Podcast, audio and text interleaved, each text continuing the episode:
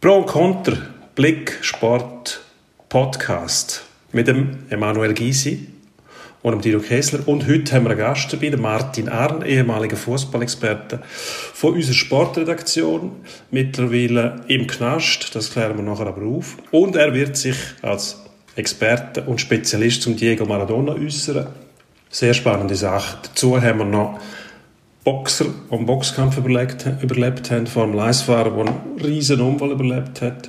Und ähm, ein Quarterback, der eigentlich gar keinen ist, das haben wir nachher bei uns im Podcast. Pro und Contra. Sportstreitgespräch mit Dino Kessler und Emanuel Gysi.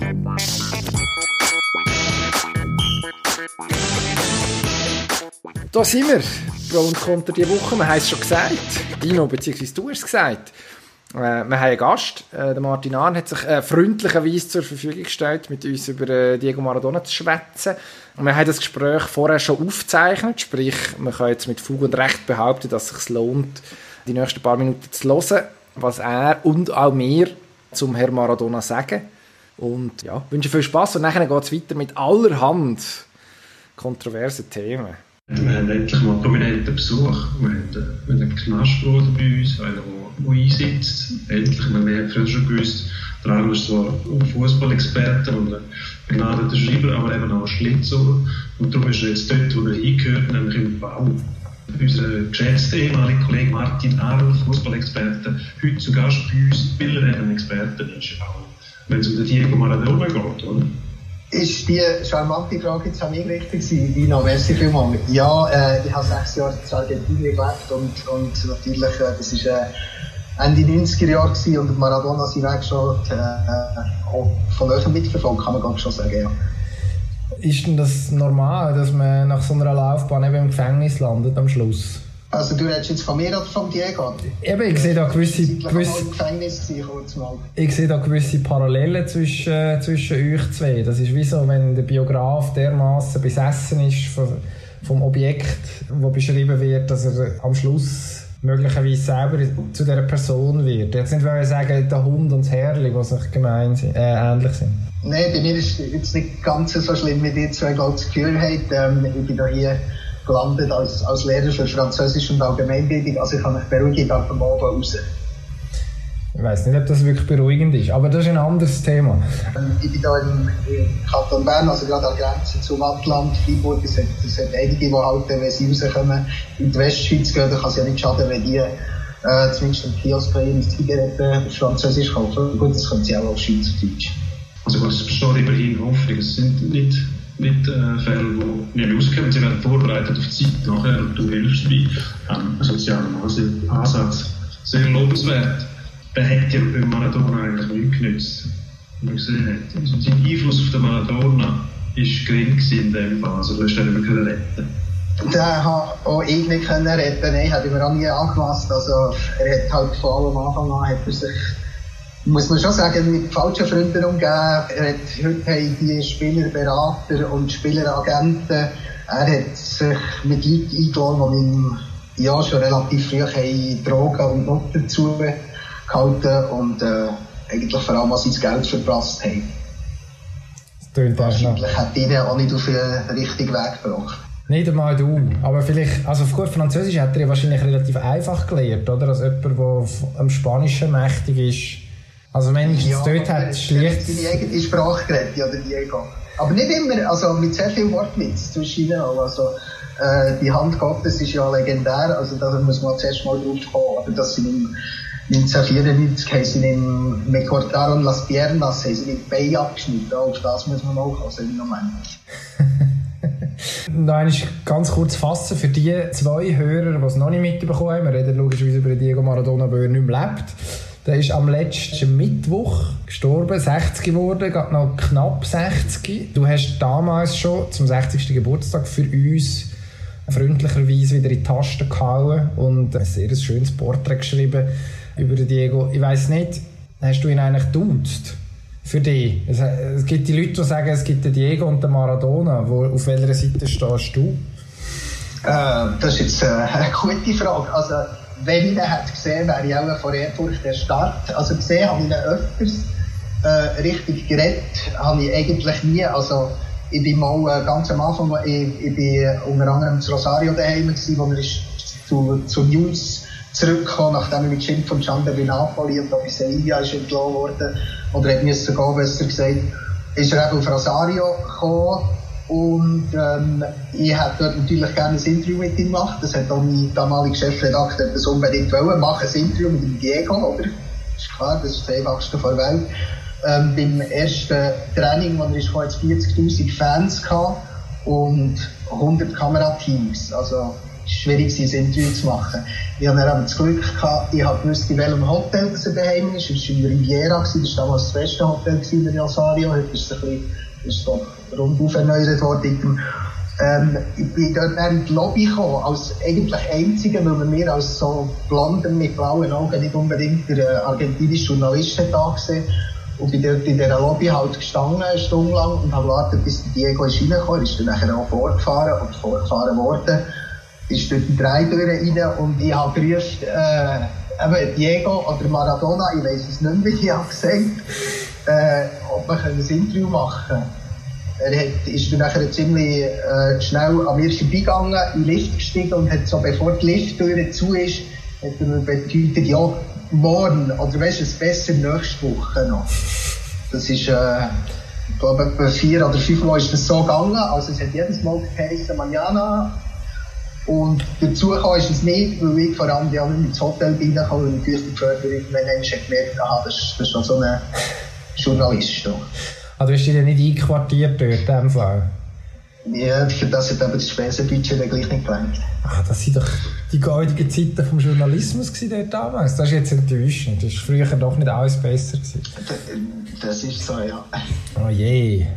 Heute würde man einfach mit dem Skype. Jetzt, die grosse Frage, die sich stellt, ist jetzt der Maradona einer der grössten Fußballer von ja, aller Zeiten, dürfen wir sagen. Und äh, bewusst tun wir jetzt auch die Zukunft einschließen für die Grammatik-Nazis, die zulassen.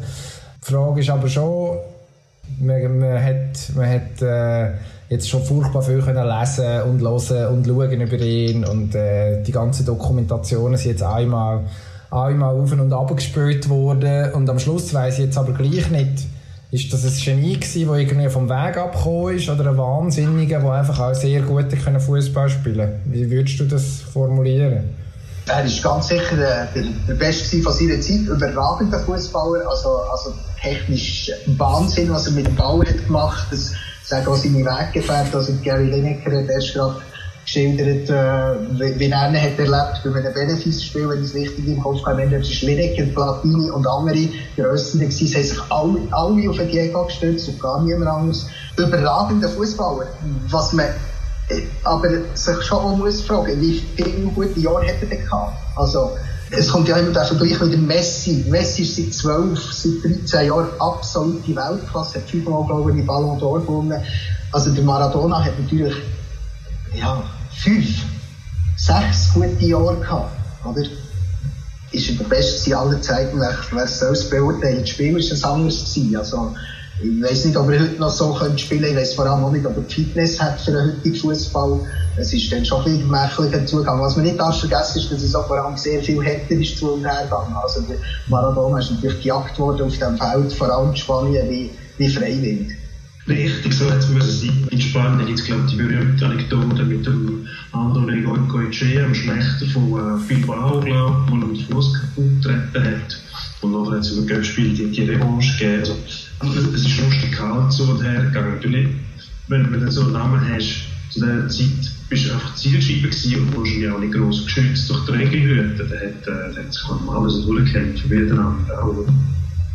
Ja, gut, das Fall von Goicoechea, das ist natürlich vorsätzlich gewesen. Also, und vor allem, man kann die Bilder schauen in YouTube. Also, es ist erschreckend. Ich meine, der segelt rum vom brutalsten. Heute würde man wenigstens einen Klaps auf den Hintern oder auf die Schulter geben, wenn man es voll gemacht hat. Der steht auf und läuft voll und spielt weiter. Also, oder, er hat genau gewusst, was er machen will, nämlich Maradona zu Bein brechen. Das hat er auch erreicht. So sieht es aus, ja. Du sagst, Zeit, die er gehabt hat, ist ja das auch bedingt durch den Lebenswandel, dass er eben nicht so fit war, dass sich das verkürzt hat. Also, ich habe die Wahrnehmung nicht, dass er noch fünf, sechs Jahre auf seinem Höhepunkt können spielen konnte, ist er ewig oben gewesen.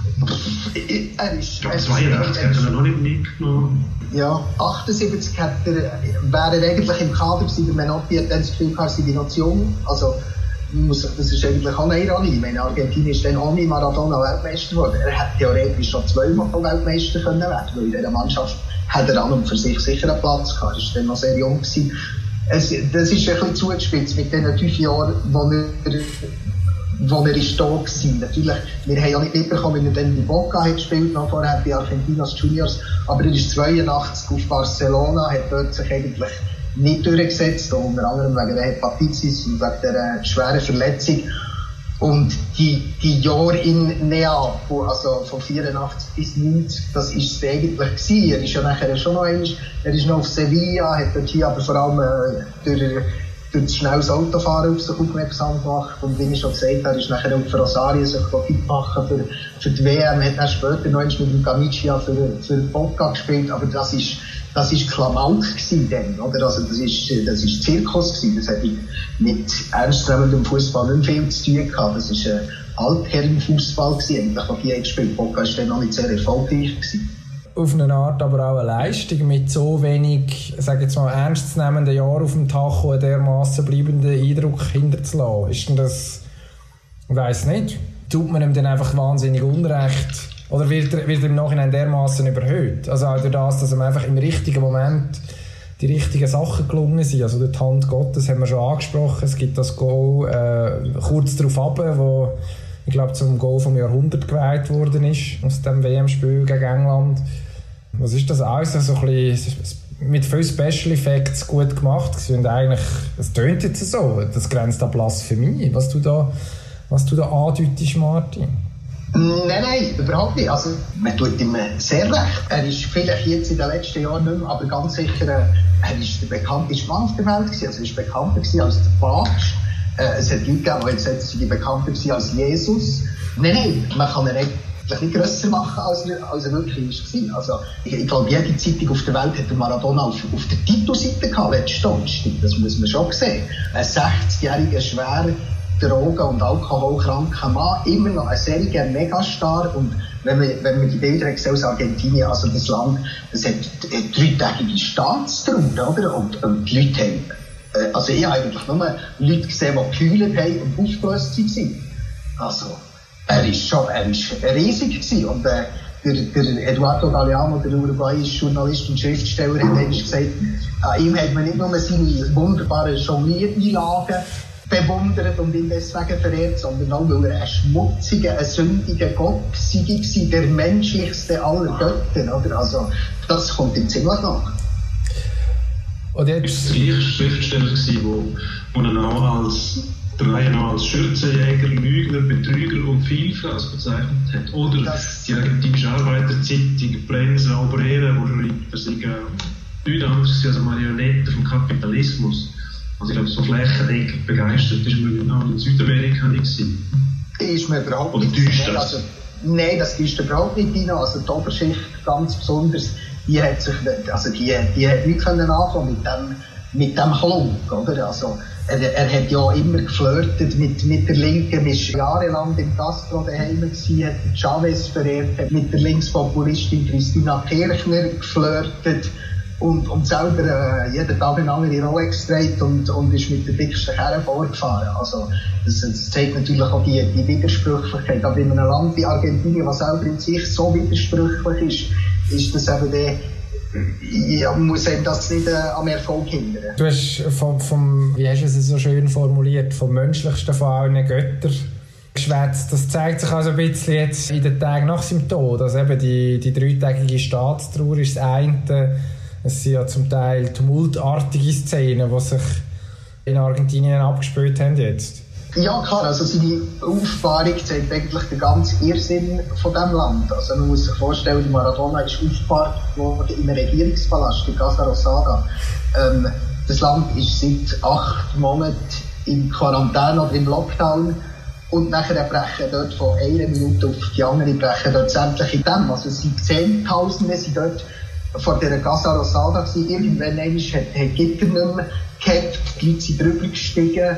Äh, der Sicherheitsdienst hat nicht etwa Polizei vorgenommen, sondern Barra Brava von Bocca. Das, ist, äh, das sind die, die, ganz, die ganz richtig Hooligans. Das ist ein absoluter Wahnsinn. Und Casa Rosada hat, hat äh, nach, nachdem er wieder weggeführt hat, es ausgesehen wie, wie in Zürich nach der Street Parade. Das tönt, das tönt einigermaßen verheerend. Zürich nach der Parade. Wahnsinnig. Okay, gut. Ja, dann weiss ich nicht, was äh, um die Logo. Äh, ich nehme an, du musst jetzt dann äh, wieder, wieder für, für uns alle, für die Gesellschaft gut tun und äh, schauen, dass da die Ganoven, wo man, wo man zu oben oder mindestens durch den Tag wieder rauslassen kann, auf, einen, auf einen rechten Weg finden. Ähm, zum Schluss, was bleibt denn jetzt von dem Diego oder vom Herrn Maradona? Ja, was bleibt der äh, äh, langjährige Korrespondent der Süddeutschen Zeitung in, in Buenos Aires, der Peter Burkhardt, sagt immer, es ist das Land der verschwendeten Möglichkeiten. Ich meine, Argentinien hat eigentlich alles. Sie haben Bodenschätze, sie sind relativ ähm, gut ausgebildet und sie gehen von einer Krise in die andere. Was hat das mit dem Maradona zu tun? Beim Maradona kommt es mir auch so vor. Also was, was er mit dem Genie, das er hatte, was, was er mit dem hat angefangen, ist dann letztlich eben zu wenig gewesen, viel zu wenig. Oder er hat, er es verschwendet, er hat sein Leben verschwendet und das, das tut doch sehr weh. Das ist mal ein bittersüßes Schlusswort. Ich glaube, jetzt mache ich für oben. Jetzt bin ich deprimiert.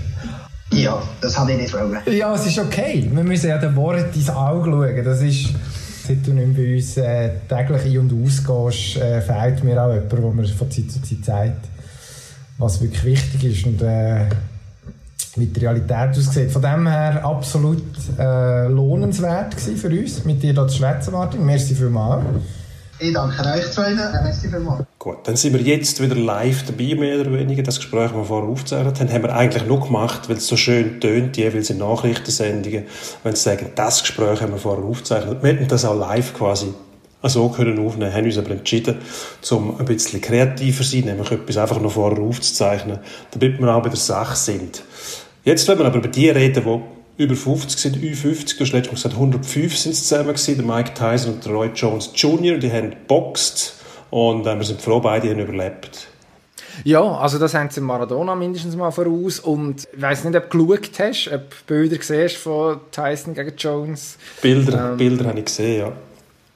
Es ist, naja, also es hat Kommentatoren gegeben, die ja gestaunt haben, wie gut das der Kampf war. Ähm, ich möchte schon noch einmal darauf hinweisen, dass es relativ schwierig ist bei einem Kampf, wo man nicht genau weiß, äh, ob man eigentlich jetzt da am anderen wehtun oder nicht, wirklich zu urteilen, wie die ganze Geschichte einzuschätzen ist. Für mich gibt es eigentlich etwas, was ich mitnehme, nämlich Mike Tyson, okay.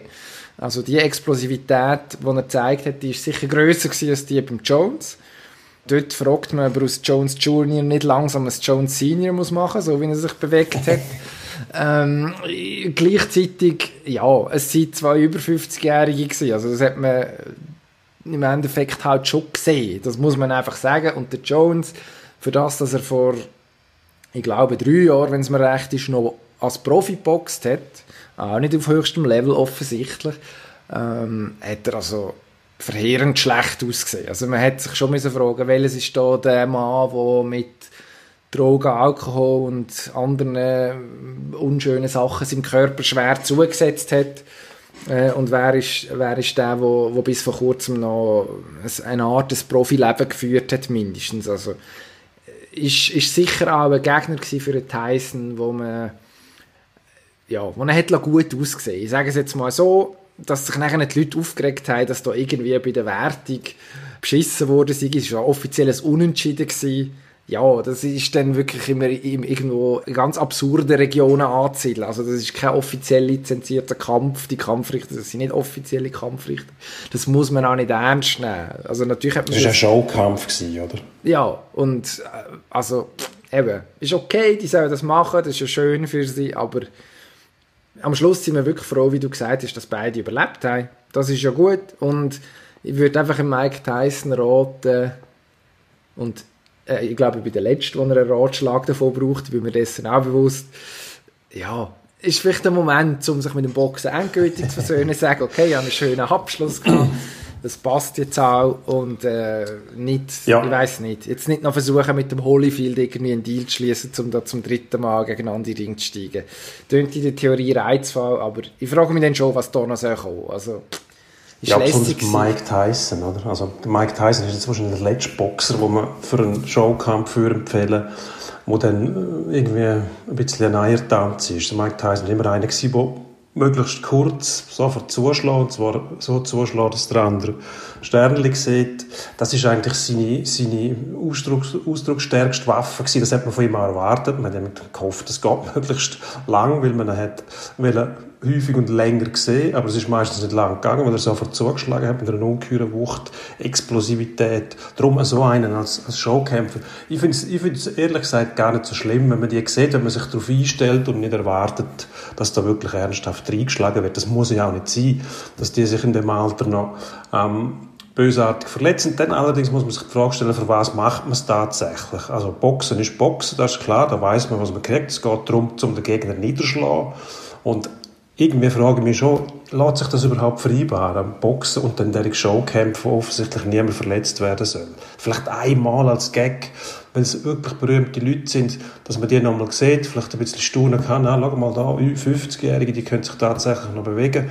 Wenn man ein bisschen etwas macht, man kann sich auch wieder in Schuss bringen, wenn man wirklich daran glaubt und, und Freude daran hat. Das vielleicht, ja, aber mit Boxen hat das eher weniger zu tun gehabt. Ja, man hat es ja auch gesehen. Also man hat irgendwie, also Tyson hat ja nicht, der kann ja gar nicht nicht hart zuschlagen wahrscheinlich. Das geht gar nicht. Also bei dem hat er dann auch, ich glaube, einig ist die dritte Runde gewesen, bin ich nicht mehr sicher. Aber auf jeden Fall nach dem Gong hat er ihm noch eine mitgegeben. Wo du musst sagen, gut, äh, also offensichtlich ist er nicht nur im Exhibition-Modus, gleichzeitig kann er ja dann aber gleich nicht richtig boxen. Also was machen wir jetzt da eigentlich?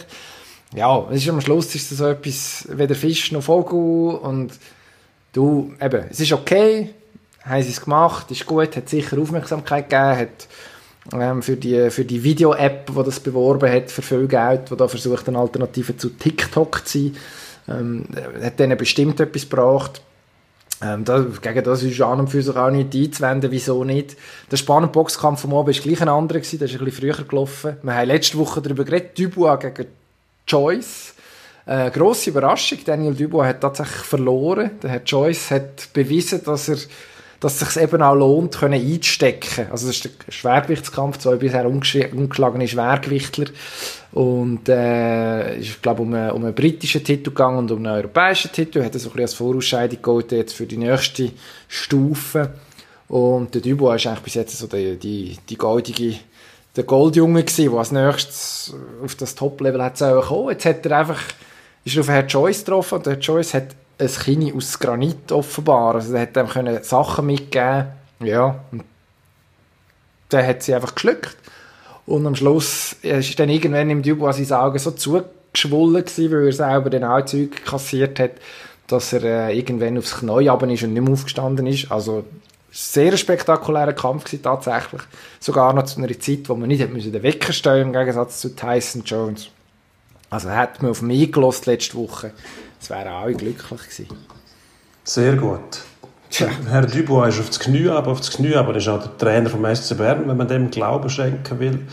Der äh, Don Nachbauer, österreich, österreichisch-kanadischer Trainer bisher vom SC Bern sehr seltsam. Also nach zehn Tagen Quarantäne, wo nicht gespielt worden ist, entschließt sich der SC Bern zum Don Nachbauer quasi beurlauben. Es ist eine ähm, Frage von der Formulierung. Irgendwie heisst es, er sei hätte selber zurücktreten hätte aufhören Gleichzeitig wird über, über die finanziellen Sachen äh, diskutiert.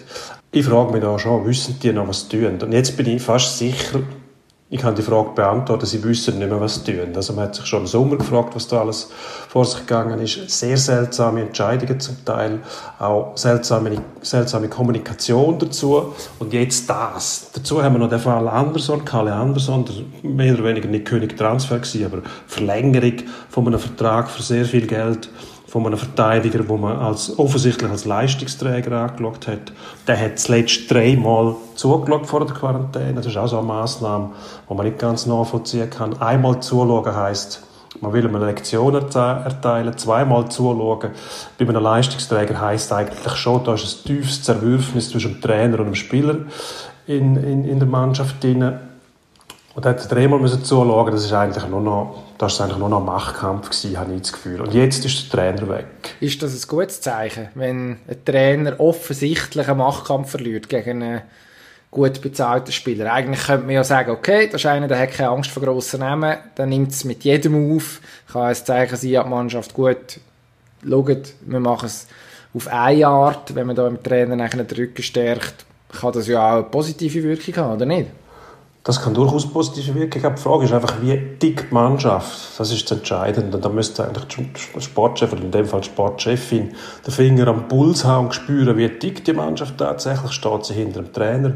Ähm, wie reagiert sie auf so Massnahmen? Wenn einmal ein Leistungsträger auf die Tribüne gesetzt wird, weil er halt seinen Job nicht bringt, dann wird das zum Teil vielleicht sogar sagen jetzt mal, staunend aufgenommen, aber dann auch begrüßt oder wenigstens verstanden, weil man sagt, ja gut, der urteilt nach sportlichen Kriterien, dann müssen alle, müssen alle am gleichen Strick ziehen. Dann wird es verstanden, aber drei Matches aussetzen bei einem Leistungsträger, das schmeckt eben nach persönlicher Fehde, vielleicht sogar nach einer Abrechnung. Und dann fragt sich die Mannschaft dann irgendwann auch, bringt uns das tatsächlich noch etwas? Also wenn der jetzt dreimal zuschauen muss, wir hätten den lieber auf dem Eis, was stellt der Trainer da an? Da geht es nicht um, um Degos, um, um, um die Persönlichkeit des Trainer oder um die Persönlichkeit von einzelnen Spieler, sondern da geht es um den Erfolg der Mannschaft. Und wenn die Spieler merken, der Erfolg der Mannschaft ist in Frage gestellt durch persönliche Maßnahmen oder Entscheid von irgendwelchen Exponenten von einer, von einer Mannschaft oder von einem Club, dann wehren sich die Spieler in dem Sinn, dass vielleicht einfach durch die Leistung äußern, dass da etwas nicht mehr stimmt. Und das passiert auch ganz automatisch. Wenn, äh, wenn in der Führung etwas nicht stimmt von einer Mannschaft, dann kannst du das fast immer auf dem Eis ablesen oder auf dem, auf dem Bolzplatz oder wo es dann halt ist. Weil tatsächlich ist es, und das hat irgendeiner von den berühmtesten Footballtrainern, die es überhaupt gibt, früher mal gesagt, ein Maverick in der Mannschaft, das ist nie gut. Du kannst Leute haben, die Kanten haben, ganz sicher, aber wenn die nicht auf der gleichen Spur sind wie der Rest vom Team, dann geht irgendetwas schief. Und derige Machtkämpfe, die sind fast nie, also fast nie produktiv. Fast nie. Und ich glaube, der SCB hat sich da einfach vergriffen beim Trainer und hat irgendwo durch einen Entscheid getroffen, wo man selber nicht dahinter gestanden ist und jetzt zahlt man Zeche dafür. Man hat am Anfang gedacht, das wird dann günstiger, aber eine günstige Lösung ist meistens nicht die billigere Lösung. Oh, das ist schon fast philosophisch am Schluss. Das, äh, was ist das? Äh, es klingt nach einer schwäbischen Hausfrauenweisheit, wenn ich das so darf sagen Fast. Das ist eine alte österreichische Weise, die kommt aus dem aus dem Salzkammergut, glaube ich. Nein, Quatsch, weiß ich nicht. Irgendwo mm, aufgeschnappt, weiß ich nicht. Einfach ja, etwas. Jetzt erfindet er einfach etwas. Aber, also was man muss, äh, was man vielleicht schon noch muss sagen, also ich glaube, so ganz klar definiert ist nicht, also ich weiß es mindestens nicht und ich glaube, es ist auch nicht bis jetzt nicht kommuniziert, was dann am Schluss den Ausschlag gegeben hat für die Beendigung von dieser Zusammenarbeit. Also du hast es ganz am Anfang gesagt, man ist zehn Tage in einer Quarantäne gewesen, wenn man den Trainer hat wollen entlassen, im klassischen Sinn, dann macht man doch das am ja. Anfang und nicht und lässt dann nicht noch, also da wird ja irgendwie noch kommuniziert haben mit der Mannschaft in dieser Zeit jetzt, wird noch versucht haben, mindestens, keine Ahnung, Videoschulungen zu machen und ja, denen ihre Hausaufgaben zu geben und wahrscheinlich auch noch bei der aktuellen Tabellensituation, also Bern ist auf Platz 10, äh, stand jetzt. Nach äh, zwölf Matches doch immerhin, also nicht dort, wo man sich sieht, selbst wenn man äh, müssen davon ausgehen, dass man jetzt nicht ganz vorne mitspielt an der Tabellenspitze, ähm, ja, da wird ja wahrscheinlich dann auch versucht, irgendwie eine gewisse psychologische äh, Kniff noch anzuwenden, dort einen oder anderen Knopf zu drücken. Und jetzt, ja, kommt man plötzlich zum Schluss, kurz bevor es jetzt eigentlich wieder läuft, dass es doch nicht so, dass, also es ist völlig schräg. Also ich habe das Gefühl, da muss eigentlich noch irgendetwas mehr dahinter stecken, als nur die Erkenntnis, dass da sportlich etwas, etwas schief läuft. Man hat jetzt auch, es deutet ja darauf her, die, die Interimslösung, die man hat, äh, Mario Kogler heißt er, korrigiere mich, wenn ich falsch liege, der Junioren, Junioren-Trainer vom SCB vorläufig übernimmt. Das ist eigentlich der Klassiker, oder? Man nimmt, wer in-house ist und schaut, schaut dann mal weiter. Das kann natürlich funktionieren, logisch, aber ja, das, das wirkt und jetzt, äh, ich weiß, das ist jetzt nicht wahnsinnig kontrovers, weil du es ähnlich siehst, wirkt irgendwie dann am Schluss doch ein bisschen kopflos. Also man kommt zum Schluss, von welcher Seite auch immer, es könnte ja der Herr Nachbauer gewesen sein, äh, so wird es ja auch kommuniziert nach außen, der hat also auf eigenen Wunsch das Amt niedergelegt. Ja, es ist, es ist auf, äh, aus beiden Perspektiven, wenn es äh, beide Varianten sind irgendwie schräg. Also ob jetzt das auf eigenen Wunsch ist oder auf, auf, äh, auf Bestreben von der Clubführung, dass man das zum jetzigen Zeitpunkt macht, ja, es steht im SCB nicht Nein, überhaupt nicht. Du bist seit zehn Tagen in Quarantäne, hast das Gefühl gehabt, wenn schon, nützt die Zeit zum neuen Anfangen. Dann natürlich hast du nicht können auf die Eis, das heisst, der neue Trainer hat dann nicht Zeit gehabt, um zehn Tage mit der Mannschaft zu arbeiten, aber immerhin hat sich in der Mannschaft drinnen das Bewusstsein schon können verbreiten, dass man quasi neu anfängt. Jetzt hast du die zehn Tage quasi verstreichen lassen. Irgendwann ist man jetzt zum Schluss gekommen, dass man nicht mehr weitermachen kann, ob es dann tatsächlich der Nachbar selber war oder ob die Verantwortlichen auch auf die Idee gekommen sind, dass mit dem nicht, nicht kann weitergehen kann. Ist egal, es ist einfach zu lang gegangen jetzt. Ähm, jetzt fährt man quasi bei Null an und hat irgendwie, am Donnerstag spielt man den Zug, auf das kommen wir später noch schnell zurück, aber hast zwei Tage Zeit, um nachher anfangen. Das muss nicht unbedingt schlecht sein. Manchmal ist so etwas eben auch gut, wenn man nicht zu viel Zeit hat zum Überlegen, aber grundsätzlich die Probleme haben nicht erst in den letzten zehn Tagen angefangen. Ich glaube, da hätte man im letzten Sommer schon den einen oder anderen Schritt besser sollen überdenken Aber auch schon dort ist man auf die Idee gekommen, die wissen nicht genau, was sie wollen und sie wissen auch nicht genau, was sie tun.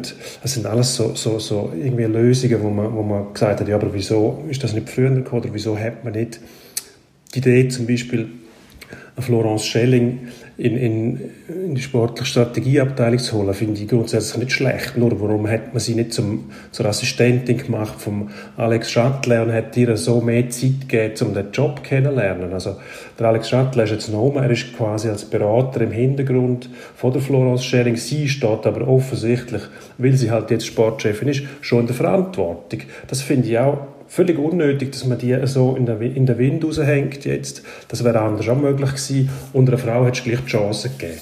Jetzt hat sie einen Trainer holen schon völlig im, zu einem Zeitpunkt, wo sie noch gar keine Erfahrung haben kann. Also wie soll sie den Markt können durchleuchten und wissen, wer ist der beste Trainer jetzt?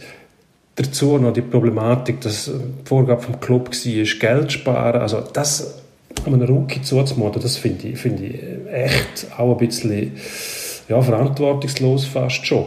Also da muss ja fast scheitern. Und dann Scheitern gehört dazu beim Sportchef, das muss man auch klar sehen. Nur wenn du schon am Anfang derige Probleme musst bewältigen musst, das ist einfach nicht sehr, sehr einfach, zum so anfangen. Und jetzt hast du eigentlich nie das Gefühl gehabt, dass es Ruhe gegeben hat. Man hat im Sommer schon gehört aus dem SCB, ja, mit dem Trainer, das kann nicht funktionieren. Oldschool, wir müssen, wir müssen Lösungsansätze präsentiert kriegen. Und jetzt steht man wieder vor einem Scherbenhaufen. Ja gut, also jetzt, äh, da ist jetzt ganz viel Ding gewesen. Zum einen die Schelling-Verantwortung. Als Sportchefin, ja, stehst du in der Verantwortung bis zu einem gewissen Punkt. Ja, das, ähm, aber da an gleicher Stelle auch schon gesagt, also zwölf Matches ist wenig, um die Arbeit von einer Sportchefin äh, oder von einem Sportchef zu beurteilen, egal in welchem Sport. Also pff, vielleicht noch im American Football, wo eine Saison nur 16 Spiele hat, da kann man nach 12 Matches langsam anfangen schauen, äh, ob, ob, ob da gut geschafft worden ist, aber selbst dort nicht. Und was man auch muss sagen, also so wie ich das verstanden habe, hat sie müssen drei Trainerkandidaten präsentieren im Sommer und dann die, äh, die, die SCB-Spitze eine davon ausgesucht hat, da ist der Don Nachbar einer davon gewesen. Ähm, aber das ist, also, ja, ist, von dem her kann man sagen, ist einer von ihren Kandidaten gewesen, aber ihr da die alleinige Verantwortung zuzuschieben, das, ich glaube, das sagt Marc Lütti auch. Ähm, vorhin das Interview gelesen, das er mit diesem Kollegen Angelo Roccinotti geführt hat, oder ihm Angelo Roccinotti gegeben hat. Und äh, dort, dort äh, sagt er das ja auch. Also das ist, das ist äh, nicht, nicht ein Schelling-Alleingang gewesen und nicht ein Trainer, der sie durchgepeitscht hat, sondern das ist einfach einer, der sie für, grundsätzlich für gut genug befunden hat, als einer von mehreren Kandidaten.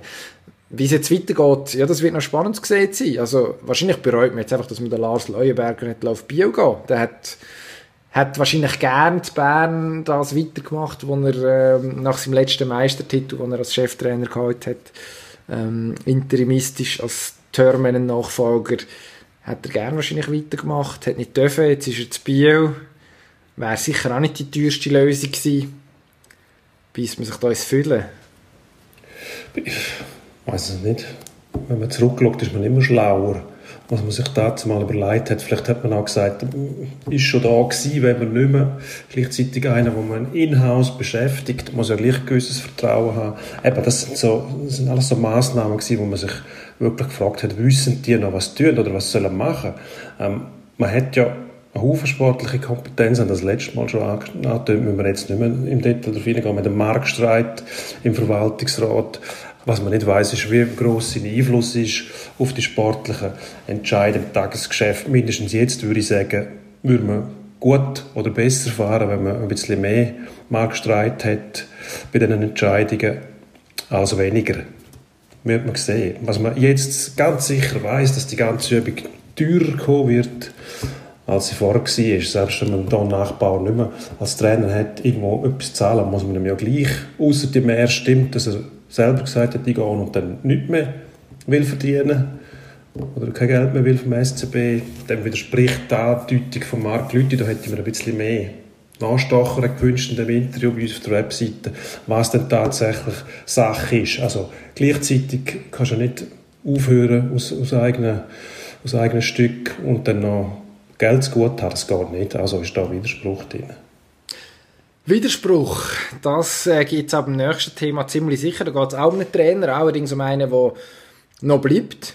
Äh, ist ein bisschen gemein, ich sage schon noch, aber irgendwann wird auch der Yogi Löw nicht, äh, nicht im deutschen Bundestrainer sein. Die Frage ist, wenn sicher ist, bei der nächsten EM sitzt der Joachim Löw noch auf der Trainerbank von der deutschen Nationalmannschaft. Das hat der Vorstand vom Deutschen Fußballbund so entschieden. Ich sage zu Recht, es macht keinen Sinn, so kurz vor einer Europameisterschaft, vor einem grossen Turnier jetzt noch den Trainer von einer Mannschaft zu wechseln, die offensichtlich im Umbruch ist, wo dran ist, sich neu zu orientieren, wo jetzt, kurz gesagt, muss der Chancen bekommen, seinen Plan umzusetzen, den er gefasst hat nach der verhauenen Weltmeisterschaft in Russland. Das ist nur konsequent, dass man jetzt da im Gepolter vom Volk, wo er dann am Stammtisch, im Moment ist es einfach ein virtueller Stammtisch, ähm, dann schnell mit, mit dem Zweihänder zur Hand ist und findet, wir sind alle weg und alles schlecht. Ähm, ich finde es richtig, auch wenn, auch wenn da die grosse Mehrheit der Deutschen wahrscheinlich anders stöhnt. Im Sinn vom Erfolg die richtige Lösung. Ja, im Sinne vom Erfolg. Frage mich, welcher Erfolg? Also die Körpersprache der Mannschaft bei der letzten Niederlage war erschütternd gewesen. Vorher das Resultat eher auch schon zwiespältig im besten Fall. Also der Umbruch, natürlich muss man sagen, man könnte sich fragen, was ist mit den Spielern zum Beispiel. Und da sind sich alle einig, egal ob pro oder contra, Jogi Löw. Die Spieler, die er zur Verfügung hat, sind erstklassig. Der, der beste Goalie der Welt. Die Verteidigung ist nicht über alle Zweifel erhaben, aber nachher ab Mittelfeld und vorne sind die Deutschen sehr gut bestückt. Da gibt es keinen Zweifel. Jetzt hat ein deutscher Reporter von der Süddeutschen Zeitung zu Recht gefragt, riskiert man mit, dem, mit der Weiterbeschäftigung von Jogi Löw die Zukunft von diesen Spielern. Sie sind nämlich in der Nationalmannschaft mit einem Trainer ähm, beschäftigt, der sie offensichtlich nicht weiterbringt. Also wieso wechseln wir den nicht aus und bieten denen wieder modernen, fortschrittlichen Fußball an, wo der Jogi Löw offensichtlich nicht mehr drauf hat. Er hat ein bisschen ratlos gewirkt. Ich sage, seit der WM 2018, er weiß nicht mehr weiter, aber offensichtlich ähm, sehen die beim DFB das anders. Sie haben sogar geschrieben in der Pressemitteilung, es wird eine begeisternde Europameisterschaft mit dem Jogi Löw. Dann äh, muss sich das Blatt aber, aber sehr wenden. Oder man muss hoffen, dass man nicht mehr muss gegen Spanien spielen muss. Oder man kann auch sagen, die Hoffnung für alle anderen ist groß, dass die Deutschen keine, keine grossen Gegner sein werden bei dieser Europameisterschaft, egal wie sie dann stattfinden wird. Aber ich sehe das nicht. Ich sehe auch da nicht viel nicht viel äh, Strategie dahinter, ehrlich gesagt, beim DFB. Also, wenn man die Signal liest, auch der halbpatzige Umbruch nach der WM und jetzt ähm, ist er gescheitert mit dem, mit dem Neuanfang. Die Spieler ziehen offensichtlich nicht mit. Man hat äh, kontroverse Diskussionen, ewige Diskussionen, immer noch mit Boateng, Hummels, Müller, soll man sie wieder zurückholen? Ich meine, das bringt dann schlussendlich auch nichts. Und ich glaube auch nicht, dass die Spieler bereit wären, um mit dem Yogi Löw nochmal am gleichen Strick zu ziehen, ehrlich gesagt.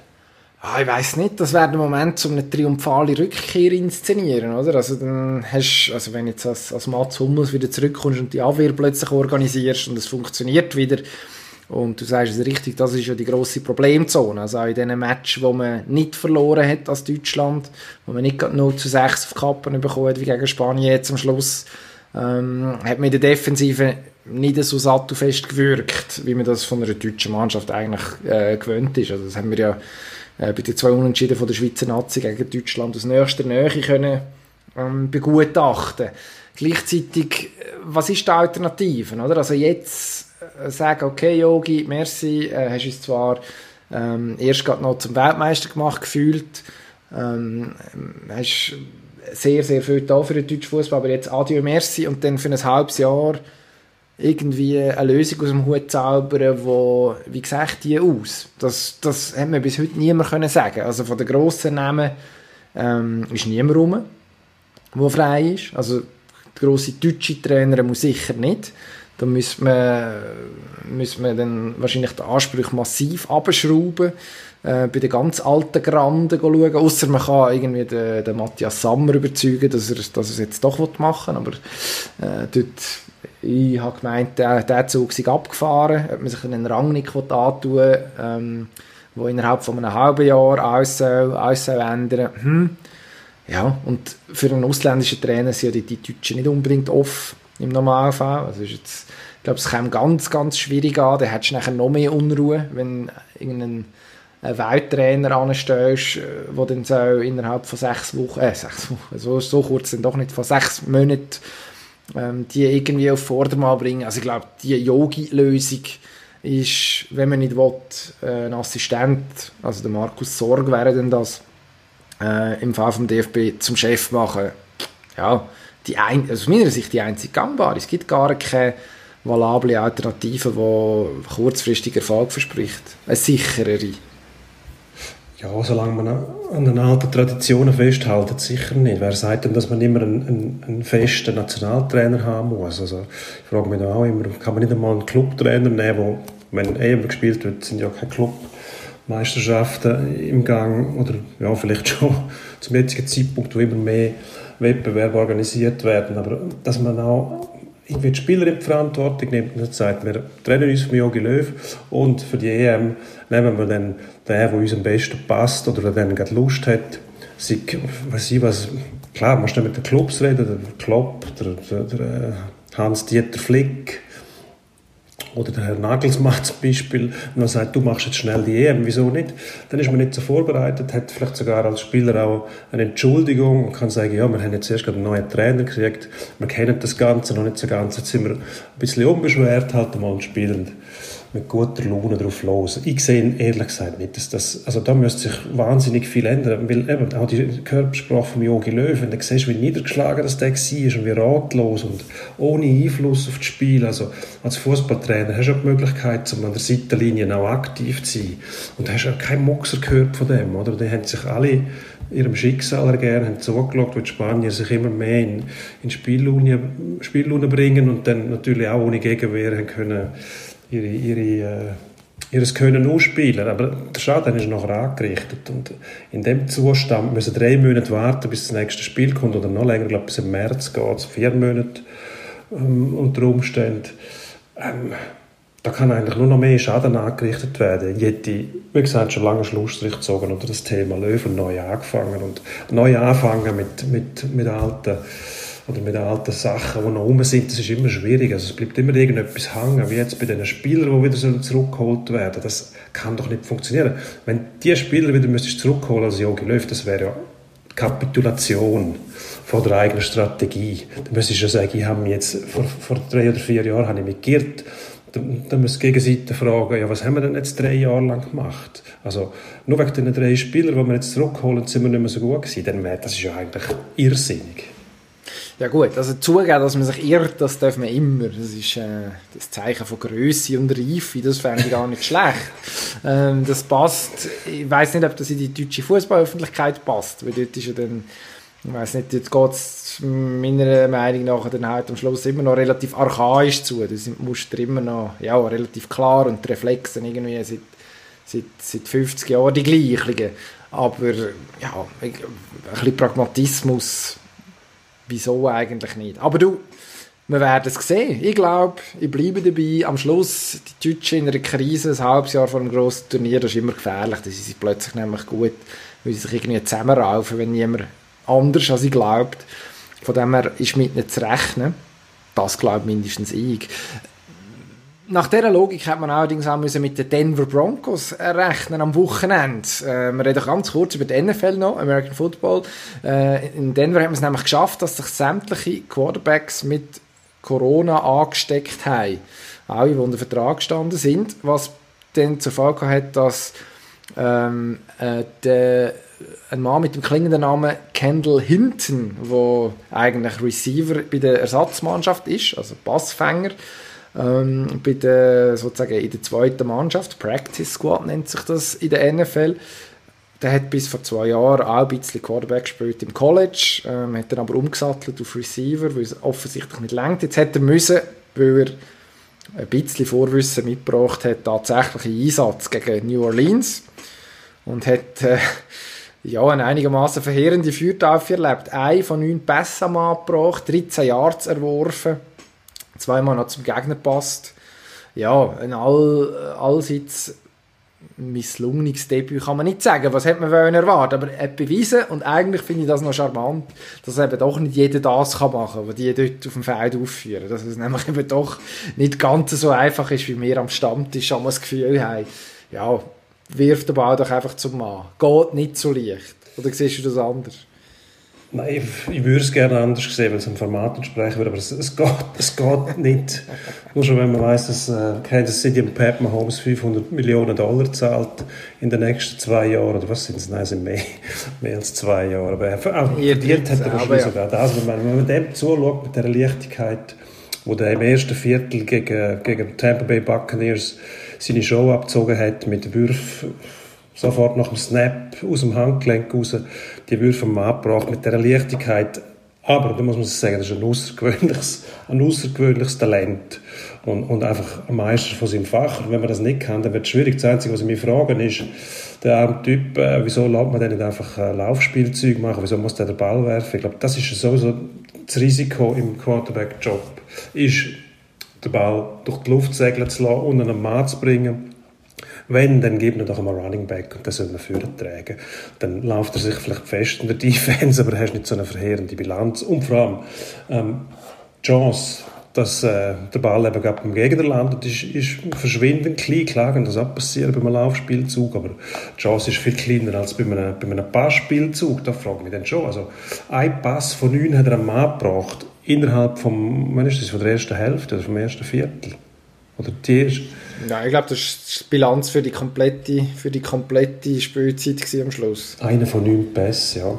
Das ist nicht viel. Nein. Nein, also was man muss, was man muss sagen, also nur Laufspielzeug kannst du nicht machen, weil irgendwann die Abwehr weiss, was kommt. Also, also du musst ja schon nur passen, damit die nicht einfach können neun Mann äh, relativ nah an, an Anspielpunkt stellen und dann alles zumachen. Also die New Orleans wird sowieso dort achtmal in der Box schon haben und, und im Wissen, dass da wahrscheinlich jetzt nicht äh, der Wiedergänger von Peyton Manning ihnen gegenübersteht. Aber äh, mindestens den Anschein erwecken, als ob zwischendurch mal werfen musst du natürlich schon. Weil sonst, ja. Ja, sonst bist du eindimensional. Das kannst du nicht einmal mit dem besten Laufstil, Laufspiel von der Liga bringst du es an. Man hat es ja probiert. Also man hat ja auch dann so die sogenannte Wildcat noch probiert, äh, zwischendurch einzustreuen, also wo man den Ball direkt im Running Back äh, übergibt, gar nicht erst noch die Zwischenstation Quarterback macht, wo dann potenziell auch noch könnte werfen, hat man dann aber eigentlich auch nicht probiert. Ja, also man hat, man hat glaube versucht, aus einer blöden Situation das Beste zu machen. Also es, es ist ja dann auch, es ist ja dann auch brutal. Man hat, also was wirklich gemein ist, ist gleichzeitig auch ein bisschen lustig. Man hat ja versucht, ähm, den einen Assistenztrainer zuerst äh, spielen statt dem Herr Hinten. Ähm, das ist der Quality Control Assistant Coach. Rob Calabrese heißt der Mann. Und äh, der hat aber, weil offenbar die Corona-Protokolle nicht können einhalten so kurzfristig, also man muss irgendwie eine gewisse Zeit in dieser, in dieser Teambubble innen abgeschottet sein, hat man, hat man dann nicht, nicht können spielen also ja, es ist, es ist noch fies, wenn irgendwie die 27. Wahl bist und dann steht am Schluss so eine Statistik. Ja, ist, äh, äh, da kann er logischerweise nichts dafür. Also sich lustig machen über ihn ist gemein und auch nicht wirklich angemessen. Es zeigt einfach, wie, ja, was, was passiert, wenn man, wenn man jemanden, der wahrscheinlich zu den drei talentiertesten Prozent in dieser Sportart gehört, wo aber gleich dann nicht bei den talentiertesten 2% ist, äh, den Job versucht zu machen. Also, auf eine Art habe ich das noch ist, ist ein guter Moment gewesen, um sich das wieder mal vor Augen zu führen. Vor Augen. Für die, die es nicht, nicht gewusst haben. Und gleichzeitig muss man sagen, kann er froh sein, schon nicht einer anderen Defense gegenübergestanden, vielleicht einer aus der Vergangenheit, 85er. Chicago Bears zum Beispiel. Mit dem, weißt du, Paddy Ryan, glaube ich, mit dem 46er Defense, wo es äh, also wirklich so hergegangen ist. Oder auch der Rex Ryan damals mit äh, Baltimore Ravens, glaube ich ähm, in dem Spiel gegen New England Patriots, wo niemand gewusst ja, gut, hat, was kommt. Nicht einmal der, der Bill Belichick äh, hat äh, gewusst, was kommt, weil, weil der Ryan auf der Seitenlinie gestanden ist, wie ein verrückter Professor. Und, und, alles verwirbelt hat. Niemand hat können irgendwelche Signale mitkriegen, nichts.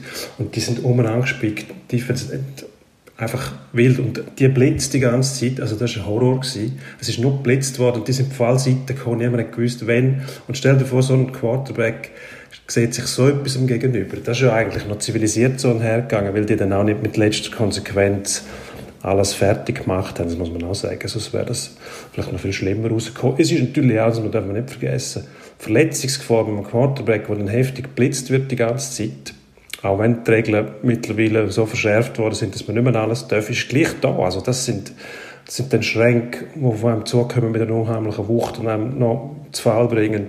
Du kannst jedes Mal irgendetwas einfangen. Von dem her ist, ja, Klar, Receiver ist natürlich auch ähm, physischer Körperkontakt aufgesetzt, aber der ist in Bewegung, der kennt seine Laufmuster und so weiter und weiß, was kommen könnte.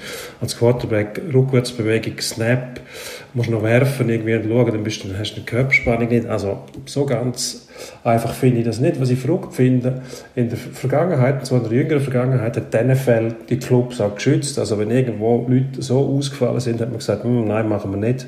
Da hat man jetzt gnadenlos gesagt, ihr müsst spielen mit einem, der eigentlich den Job schon lange nicht mehr gemacht hat.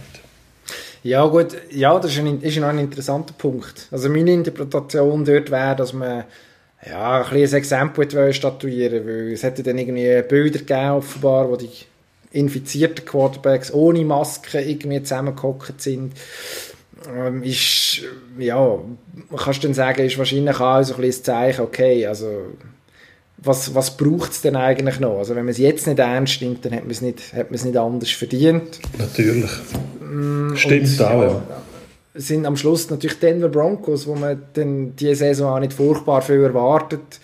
Ähm, die werden die Playoffs verpassen. Man wird irgendwo wahrscheinlich, was weiß ich, sechs Siege oder so einfahren und dann, dann nächstes Jahr versuchen mit einem Quarterback, der nicht Corona hat, äh, wieder an zu greifen. Pff, ja, also wahrscheinlich hat man es bei, beim Tom Brady dann schon, ja, die Chance ist groß, dass man es dort anders gelöst hat. Ähm, gleichzeitig muss man auch sagen, als gut geführte Organisation darf man es eigentlich auch nicht zulassen, dass dass äh, die eigenen Leute sich halt dermaßen um sinnvolle Vorschriften futieren. Also man weiß es, wie sensibel das Thema ist. Ähm, irgendwo habe ich gehört, man müsste äh, das Air Force One Treatment eigentlich anwenden bei Quarterbacks. Also das Air Force One, dass der Präsident und der Vizepräsident nie im gleichen Flüger unterwegs sind, damit äh, sicher einer irgendwie noch halbwegs einsatzfähig ist, wenn etwas schief geht oder irgendetwas passiert. Also ja, von dem her vielleicht gerade ein bisschen die martialische Variante, aber mindestens ein vernünftiger Plan B, dass man nicht komplett eben nachher mit abgeladenen Hosen da steht. Das darf man eigentlich schon erwarten von, von professionellen Sportunternehmen ähm, auf diesem Level, auch unter diesen erschwerten Bedingungen. Müssen wir eigentlich erwarten. Vielleicht noch ein Wort zum, äh, zu den Pittsburgh Steelers. 10 und 0. Ja, gleich 11 und 0. Die spielen ja in der Nacht auf äh, Donnerstag, wenn ich mich nicht täusche. Dort hat man nämlich das Spiel verschoben. Äh, mehrfach jetzt. Die müssten gegen Baltimore spielen. Baltimore mit einem, äh, in einer Reihe von Corona-Fällen. Die sind ja arg Und, dezimiert, äh, ja. Genau, die werden ja wahrscheinlich dann ohne ihre eigene Quarterback spielen, ohne Lamar Jackson. Da wird äh, ähm, uns äh, langjähriger Beobachter wird warm ums Herz, wird der Robert Griffin III wieder einmal zum Einsatz kommen, so wie es aussieht. Das ist, also, ist einer von diesen von den Running Quarterbacks von Anfangs von den 10er Jahren gewesen, wo man auch das Gefühl hatte, er erobert jetzt die Liga im Sturm. Ähm, dann hat er sich, ich glaube, das Bein gebrochen, wenn ich mich richtig erinnere, in einem ziemlich schrecklichen Unfall. Ähm, ist dann auch nie mehr, nie mehr so richtig, nie mehr so richtig, äh, oh, jetzt pun not intended, nie mehr so richtig auf die Beine gekommen. Und äh, tingelt jetzt so ein bisschen als Backup durch die Gegend. Also den sehen wir wahrscheinlich wieder in der Nacht auf den Mittwoch, wenn dann der Match am Schluss ganz verschoben wird. Aber Pittsburgh, ja, mit denen ist diese Saison zu rechnen. Gute Offense, sehr gute Defense, was ja eigentlich so ein bisschen, sowieso das Markenzeichen ist. Sowieso. Kann gut sein, dass wir die in Tampa Bay dann sehen, wo der Super Bowl stattfindet, Ende Januar, Anfang, äh, Anfang Februar ist es. Ja. Gut, ja. Aber eigentlich Endspurt. müssen wir froh sein, wenn, wenn das Spiel verschoben wird, weil ähm, Pittsburgh gegen Baltimore meistens, ich glaube, viel aggressiver wird es nicht mehr. Und das, da muss man hoffen, dass es unter regulären Bedingungen kann stattfinden kann, mindestens mal Vollbestand aller Kräfte. Aber jetzt gehen wir wieder vom geschätzten Kollegen Manuel Von mir Gysi wild gefordert. angekündigt und gefordert. In den Endspurt müssen wir, müssen wir vorwärts. Endspurt. Also, Endspurt. Der Herr Grosjean, Schweizer-französische Doppelbürger, Formel 1-Pilot, am Wochenende in einem Inferno äh, entkommen. Du als Formel 1-Beobachter, ist es ein Wunder gewesen oder Sieg von der Technik, die immer besser wird? Ja, eindeutig Sieg von der Technik, von der Weiterentwicklung, von der Sicherheitsmaßnahmen. Ich glaube, da hat ein Haufen ineinander hineingegriffen, wo man geplant hat. Das ist ein Feuerschutz, der direkt beim Pilot ist, dann der Cockpitschutz mit dem Halo, mit der Überlebenszelle, die man hat. Das Einzige, wo man sich fragt, was mit den Leitplanken passiert ist. Aber auch da kannst du sagen, wenn äh, so eine Karre mit 200, weiß ich wie viel, durch die Leitplanken geht, durchschießt zwischen die zweite und die dritte oder die erste und die zweite von drei. Und ähm, der Fahrgastzelle, hätte ich fast gesagt, der Überlebenszelle vom Pilot passiert nichts, der steigt nachher aus. Jetzt im Feuer, dann musst du sagen, alles richtig gemacht. Natürlich kannst du auch sagen, es ist ein Wunder gewesen, aber eigentlich ist es kein Wunder gewesen. Das ist Fortschritt von der Technik. Ähm, Fußball, unsere Frauennazi spielt in Belgien und dort geht Ja. es um die EM-Quali. Das ist ja so. Und die schaffen wir, selbstverständlich. Was mich optimistisch stimmt, erstens dominiert die Frauen-Nazi da ihre Gruppe ziemlich, äh, ziemlich nach Belieben. Zweitens, die Gail Thalmann spielt nicht und das ist gemein. Das ist äh, die Goalie-Frau. Äh, die ist mir äh, schon lange die Ohren im Auge. Ich kann nicht genau sagen, warum. Nein, ich habe das Gefühl, das ist so ein Unsicherheitsfaktor dort hinten. in.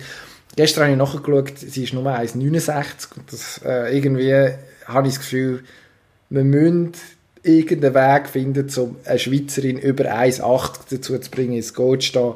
Ähm, die zwei möglichen Ersatzfrauen, vielleicht haben wir sich bis jetzt festgelegt, ich weiß es nicht, ähm, äh, wo in Frage kommen auf Fall sind, ich glaube 1,75 und 1,79 oder so. Ähm, also sprich, entweder Frau Herzog oder Frau Friedli, die sind beide grösser und das finde ich schon mal positiv. Das stimmt mich positiv, dass wir es so oder so schaffen. Am Donnerstag, wir haben es vorhin ganz leislich schon angetönt, kommt der SCB beim EV Zug zum ersten Mal ohne Don Nachbauer. Läuft es mit dem Neuen, mit dem Herrn Kogler besser? Ich glaube, es würde auch ohne einen Trainer der Bande besser laufen als zuletzt mit dem Don Nachbar. Ich habe das Gefühl, in dieser Mannschaft steckt viel mehr Potenzial, als wir bis jetzt gesehen haben. Zudem kommt die Energie dazu, dass ein Trainer weg ist, der es offensichtlich nicht geigert hat damit. Ich glaube, der SCB, wo- wobei Zug ist schwierig. Also die Mannschaft kann, kann eigentlich alles und wenn sie, wenn sie gut drauf ist und Lust hat und ähm, dann wird es schwierig. Aber im Motor SCB mindestens so, dass er einen Punkt holt, also in die Verlängerung gehen kann. Was ich noch sagen Geil, Thalmann, unsere, unsere Goalie-Frau, finde ich ein bisschen gemein, dass man sie aufgrund ihrer Größe, die sie nicht dafür kann, irgendwie in Frage stellt. 1,69 muss man sagen, ist sie immerhin 3 cm grösser als Diego Maradona jemals war. Und darum, äh, also bitte. Ähm, der FC Das war Basel. dafür dicker. Gewesen. Gut, auch nicht immer. FC Basel in der Krise, muss man sagen, ja, verloren in Lugano, aber, und das ist vielleicht die Hoffnung, die wir haben, die Frage, wann gibt es den nächsten Sieg vom FC Basel? Ich glaube, die Antwort, die kennen wir beide, oder? Ich bin nicht sicher. Ich glaube, am Samstag, da spielt man gegen Servet, die sind letzt, haben bis jetzt einmal gewonnen in dieser Saison, aber gegen wer haben sie gewonnen? Gegen Basel. Ja, wenn ich so frage. Das ist Genau. brutal. Eben, ähm, aber ich glaube nicht, dass Basel zweimal gegen Servet verliert. Man spielt daheim. Nein, der nächste äh, Sieg für die Mannschaft vom Chiriaco Sforza, Sforza die, kommt- der kommt am, am nächsten Samstag. Dann wird es wieder ein bisschen ruhiger. Am Hoffen wir, ja. Wie man äh, dann schön als Boulevard-Synonym jeweils sagt. Aber solange wir nicht Peppi sagen, ist alles gut. Genau. Alles gut ist auch jetzt. Wir haben das einigermaßen unfallfrei zu Ende gebracht. Die Betonung liegt auf einigermaßen. Wir bedanken uns fürs Zuhören. Abonniert uns Unbedingt. auf den gängigen Kanal. Dankeschön. Der Herr Kessler wird dich äh, in sein Abendgebet einschließen. Heute keine Kommissionen, habe ich vorhin noch mal fragen, aber offenbar sind die da, damals schon erledigt. Nein, keine Kommission. Heute muss man noch geistig auf einen Göpp-Match vorbereiten. Ähm, Lausanne Servet, wenn mir recht ist. Servet Lausanne. Schön, du hast einen guten Match. Ich freue mich drauf. Kommissionen müssen warten bis im Mittag. Also. In dem Fall, bis nächste Woche. Wir bedanken uns. Ade. Ade.